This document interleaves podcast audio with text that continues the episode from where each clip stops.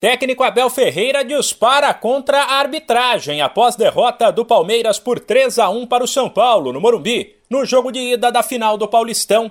O português criticou bastante a equipe comandada por Douglas Marques das Flores, principalmente por dois lances. Um possível pênalti não marcado para o Verdão, em cima de Gustavo Gomes, e o pênalti que gerou o primeiro gol do São Paulo, quando o Marcos Rocha, que tentava proteger o rosto, cortou um cruzamento com a mão.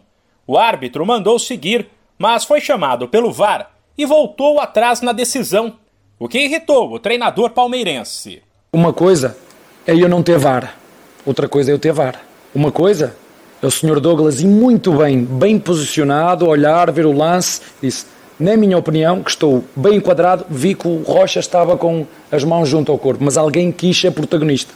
Basta haver duas ou três pessoas que acham, os de São Paulo acham que é, os do Palmeiras acham que não, então, quando há dúvidas, prevalece a decisão do árbitro. Ou é uma coisa, a regra diz, tem que ser uma coisa escandalosa, clara, como foi o penalti do, do Gomes. O, aí o VAR estava a comer pipocas, né? não viu, foi comer pipocas, aí já passou o lance, aí não viu o agarrão, nem sequer chamou o árbitro. Portanto, faça o que fizer, esta, esta, este, este, este, este paulista já está inquinado. Inquinado quer dizer manchado.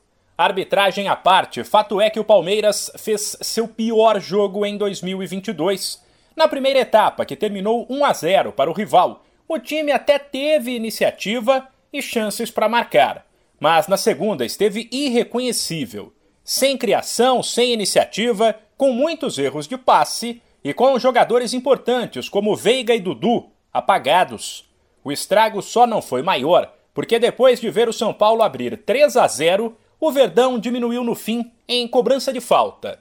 Autor do gol, o meia Rafael Veiga acredita que com dois de desvantagem, o Palmeiras continua na briga pelo título. Esse gol aqui vai dar um gás com certeza, é gol a menos, é, a, a, vantagem deles vai ser menor, né? A gente tem a confiança no nosso time, é, não está nada perdido, o Palmeiras é um time muito grande, a gente já mostrou outras vezes o que a gente pode fazer e eu tenho muita confiança no meu time. Na minha opinião, nosso time começou muito bem, criando chances.